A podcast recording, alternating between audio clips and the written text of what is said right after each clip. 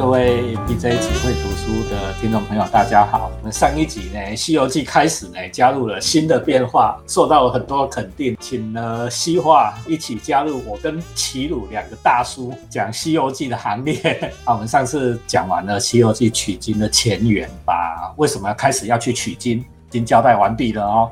好，所以现在要上路了哦。我们今天一样哈，就请到齐鲁跟细化哦，先跟大家问好。各位听众，大家好。大家晚安。其实，我们今天讲什么？二十三回，四胜是禅心啊！不，我国语不太好。细化国语很好，你讲给我们听。四圣四禅心。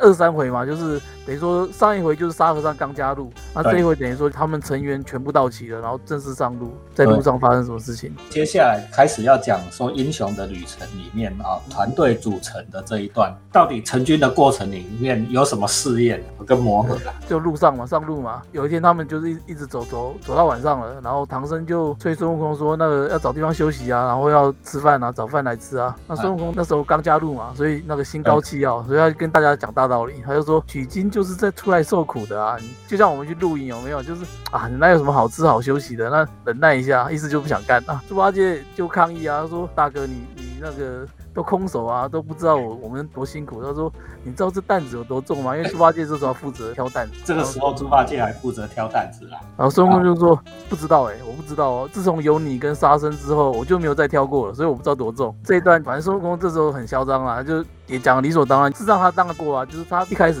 当然什么事都要他做嘛，可是现在猪八戒也加入了，也收服了，然后沙僧也是也收进来了。那这样的话，等于说挑担就不是他他负责，那他只想负责保安。他接着讲说，猪八戒就得不到正面回应，就说啊，他就碎碎念然后，抱怨说啊，就只有你给师傅当徒弟，那我就是长工哦。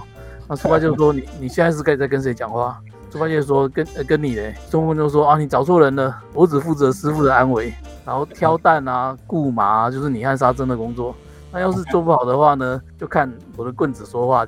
孙悟空就拿棍子出来吓他们。你看这个很蛮横哦，跟我们在职场的情景一样。先进公司的就是老大，那你后边进公司的，哎，你就乖乖给我去挑担子啊。这写程式也是一样，一开始所有在 coding 的苦工，哈，我们自己一个人做，先进公司人做。哎，后面菜鸟新的新菜鸟进来，哎，菜鸟通通都丢给你，前辈就可以挑工作这样。前辈挑工作了。猪八戒抱怨的话，哦，前辈的，赶紧说一些有的没有的。那希望会这样吗？希望在学校也也算很资深哈。也像是团体里面的老鸟心态那个老鸟欺负菜鸟，要欺负一下。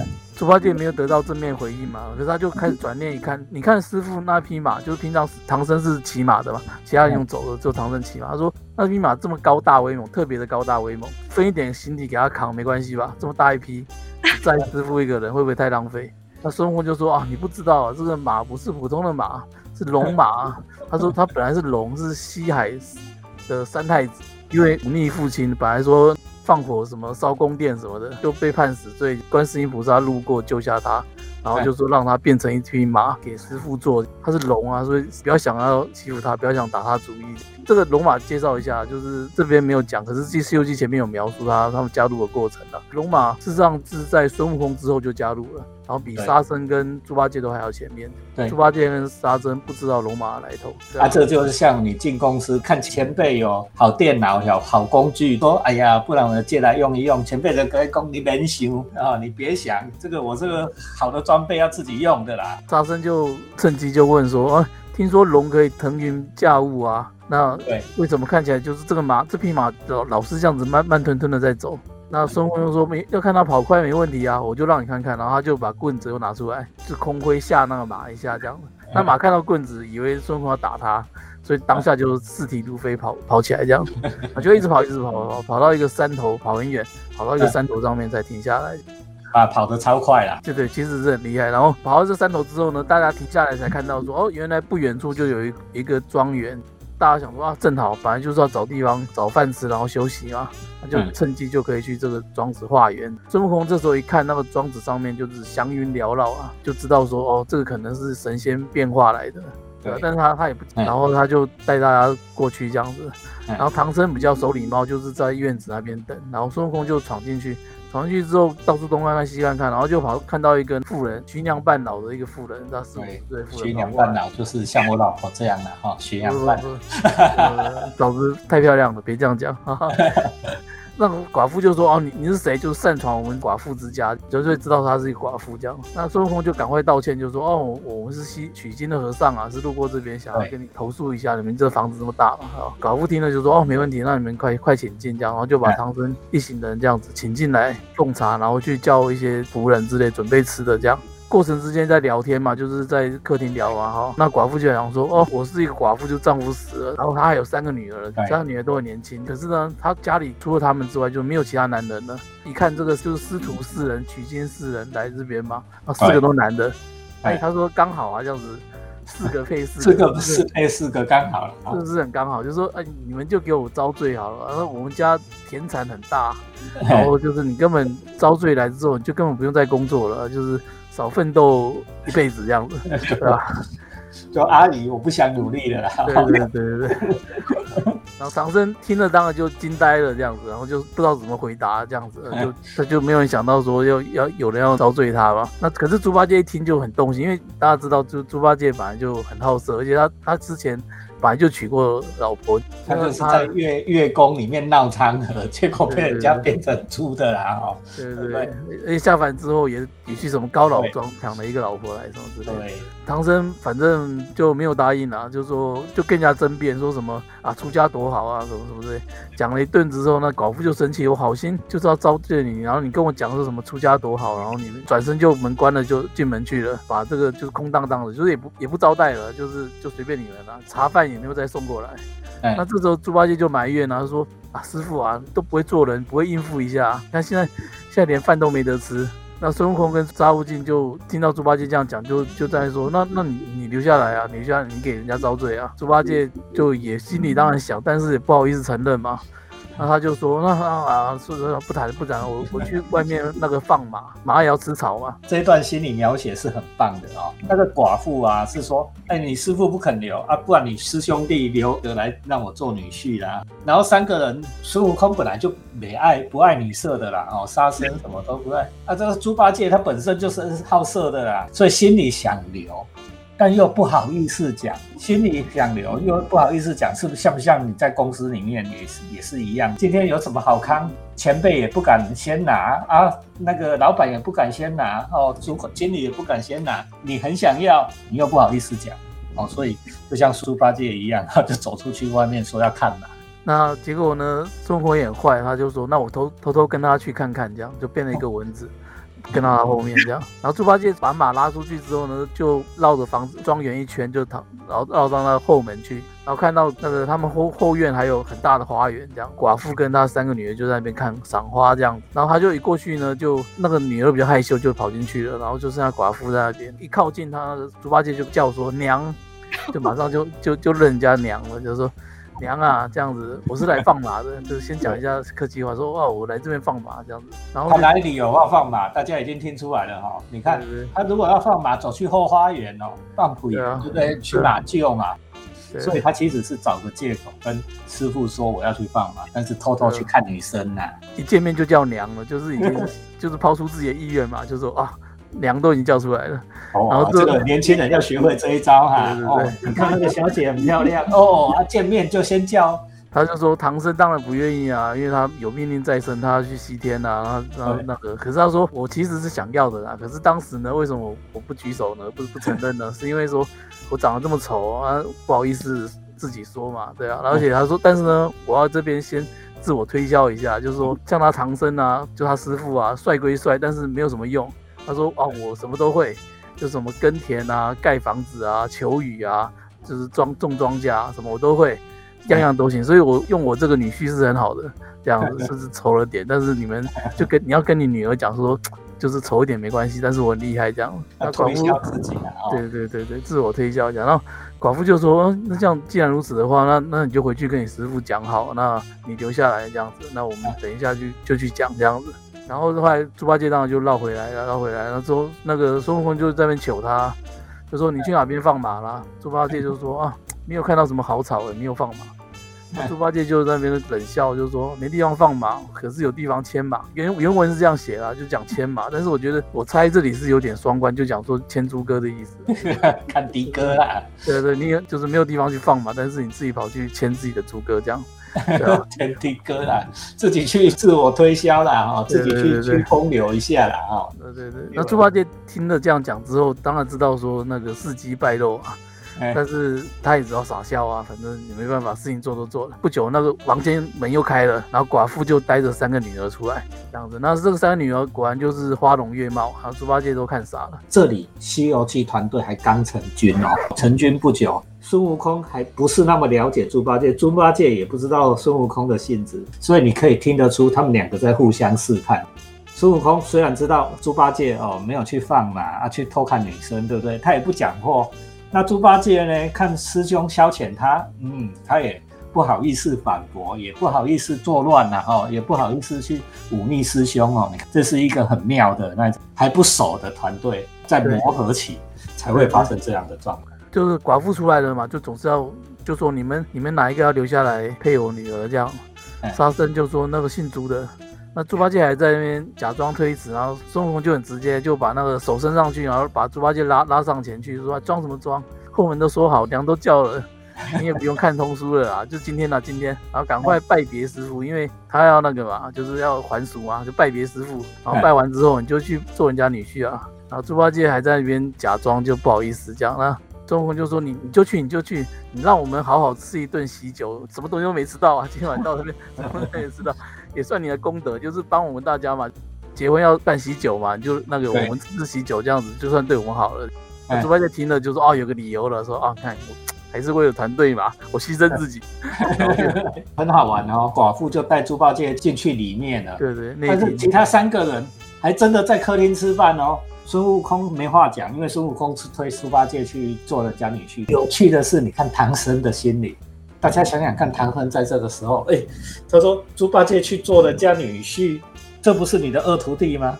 他这不熟又不知道，太呢？他是跟还不熟啊，不熟啊，对啊，啊那么。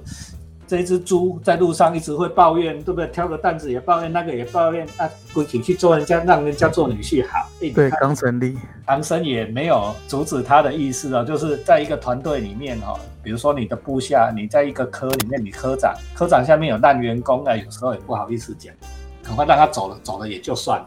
这时候大家也还不熟了，因为通通都刚认识而已。猪八戒进去了，进去那个内院，然后内院很大，然后进的话几层几层的那个很多楼房这样子。进去之后，走到最最里面一个大厅，猪八戒就开口问说：“啊，他有三个女儿，不知道哪一个要嫁给自己。”那丈母娘就想说：“啊，这个我也有点烦恼。”猪八戒就说：“小孩子才做选择，我全都要。”没有，他不是这样讲。都要啊，没差啊，对不对？他不是这样讲，原文不是这样讲，那换成现在话就是这样。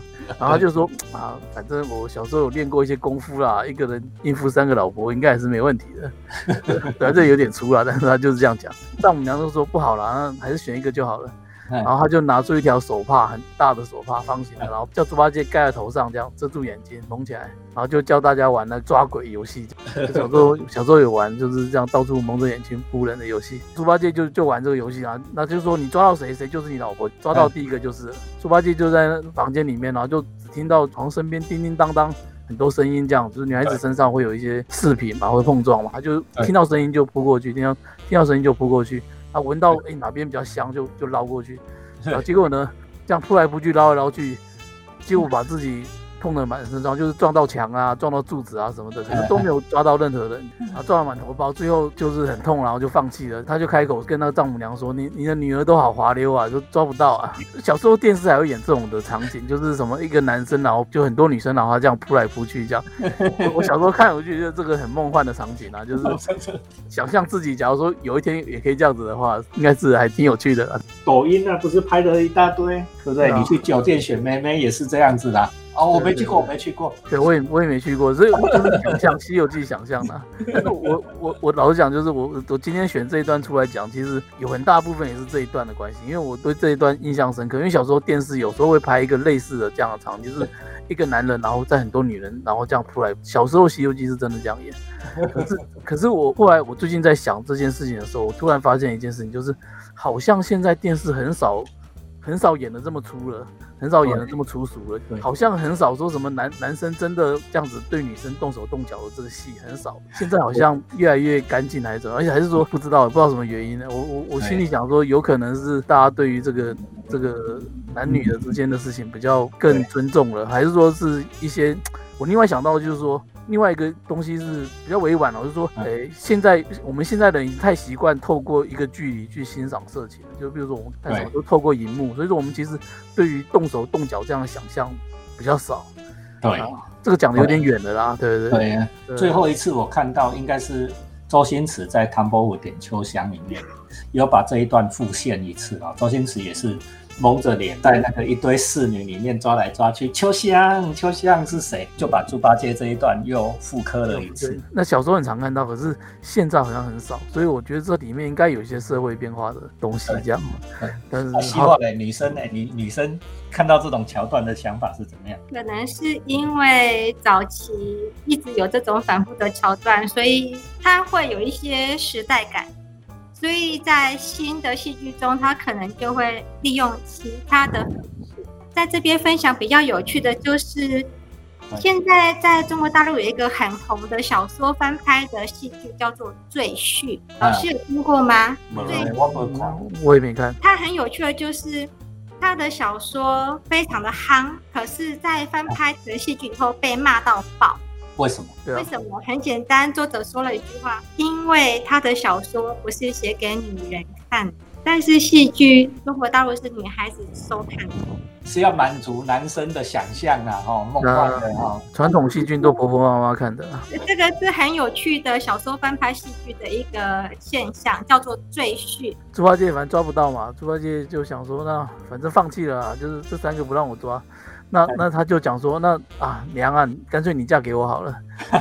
那么丈母娘这招也不错哦，哦对不对？对啊，丈母娘就说啊，这样没大没小我也要，不要这样子。他说我那三个女儿手都很巧，以前女孩子要做女工嘛，要编织这样，每个人都有织过一件那个珍珠千锦汗衫，就是很漂亮的，上面镶珍珠的汗衫这样。可是每个人织的大小不一样啊，他都都拿来给你试穿好了，他说哪一件穿得上，就表示你跟他有缘嘛。这样子的话，我你就。就嫁给你这样子，对。然后后来他就先去后面拿一件出来，拿给猪八戒穿，这样猪八戒赶快衣服脱了就就换上去，一换上衣服之后，哎，就变了，就衣服就变成麻绳，然后就把猪八戒三重麻绳给捆了起来，这样。这时候就知道说猪八戒上当。然后话说另外一边，唐僧他们吃饱了就休息了嘛，就三个人就很开心，然后吃完就休息。休息一觉醒来之后，发现说，哎，大房子都消失了，然后三个人就睡在这个那个树林里面。猪八戒就远远看到猪八戒被吊到树上，树下有一个有一封信，打开来一看，就说，哦，就是一首诗啦。但是解释起来意思就是说，哦，原来这昨天那个寡妇啊，跟那三女儿是那个骊山老母、观世音菩萨、文殊菩萨、普贤菩萨这样三个菩萨，三个就是化都是神仙化身而来这样，然后考验大家，考验你们是不是忠心要去。真真心要去取经这样，那猪八戒没有没有通过考验嘛，就把他惩罚一下，吊到树上这样，叫他以后要好好改过。他这样子，他们考验完之后就走了。猪八戒掉到树上嘛，叫大家救他。唐僧心软了，还是叫孙悟空把他放下来，然后继续走。啊，这这一这一回的故事就在到这边。孙悟空早就看出来了啦。啊，为什么武成能写这一段？就是我们一路都用职场来讲西游的行径嘛。那那我自己觉得说，就是这个就是等于说他们刚，就等于说他们是一个新事业部门嘛，刚成立之后的第一场考验。事实上就是上头呢派了人去设计情境，就意思就是说，你们这一组人呢，我们公司刚成立一个新部门，那这样子偷偷找人家。去引诱你，然后叫带你去招待所啊，什么喝花酒啊，考验你的品性。然后你你去的话啊，你就你就中计了，就是表示你 对公司不忠心，以后就会容易出卖公司。那假如说你那个通过考验的话，哎，表示对 OK 的，这样就是不要随便被招待这样。不要带你去吃花酒，这个会哦，尤其在企业里面很核心的工作，比如说你在企业里面做采购。啊，做采购哦，外面的邪魔外道厂商，每一个人都要想办法跟你套关系嘛。尤其你是越大的厂，然后遇到采购，好像不是一个很很大的职位，但是哦超重要，因为油水超多，经不起诱惑，一下子就被被人家拐走了，对不对？所以上头会派出一些考验给你啦。有时候哈，不是老板不知道你在搞什么鬼，有时候是老板故意要让你搞鬼，看看你，让你犯一些小错，给你一些有犯小错的机会，你以后就没有机会犯大错。而且就是他们等于说他们团队刚刚团刚磨合嘛，那大家看看猪八戒，猪八戒在这场考验里面显然就是没有通过考验嘛，所以他从此。从此就矮了一截，你看他以后就不好意思跟孙悟空那个抢工作了，就是什么啊，挑担子太累不做啊，所以以后叫你做什么你就做什么。其实我是想讲招待所了，哦，对对对对，我，哎，我做的就不是这种有油水的工作，所以我都没有被招待过。我是很想去见识一下，但是算了。差不多是这样子，我我也没有去过很多招待所，看起来差不多就是这样子啦。你招待所不外是喝酒嘛，然后有很多小姐伴游的啦、交际的啦来陪你，不见得有什么色情啊。有一些小姐来一起喝酒吃饭，这个会有。有可能是因为中国人很喜欢在酒席之间谈交情，然后就可以谈成生意吧，所以一直有这种文化习惯。对，招待所才会应运而生。我是觉得也没有什么特别的大的教训啦，事实上就是讲讲这样的事情而已。那我只是他那一段就是猪八戒去蒙着眼睛那一段，我认为是一个很重要的，就是很漂亮的一个场景设计啊。它它的我觉得好的地方在哪里？就是讲认真的，这不是讲说什么，就是喜欢看的，因为它结合了这种游戏，你知道吗？就是小孩子的游戏。小时候就也会玩这种蒙着眼睛，或者说抓人啊什么这样游戏，它基本上是一个小孩的游戏，所以它是有某种的童真性在里面。可是呢，它又很色情，因为就是想象那个很多女生在前面这样 去扑他们嘛，所以说它是一个融合童真跟色情感于一体的一个场景。所以我觉得这一段场景事实上是非常的梦幻啦，非常梦幻，就是讲说我们是不是物化女性什么那个这个这个角度不不管的话，然后就是。讲男生的角度的话，这个这个场景实际上是非常漂亮的一个场景，它有童真性，又有那个色情性，这样。齐鲁的这个观察呢，其实是很犀利的哦。你会发现啊，虽然我们自己也没有很多上酒店、上招待所的经验，但是你在戏里面看哈，在那一种场合里面，不管是男生女生玩的游戏都是非常的幼稚。国王猜拳，对不对？哈，什么国王游戏，对不对？猜拳脱衣服。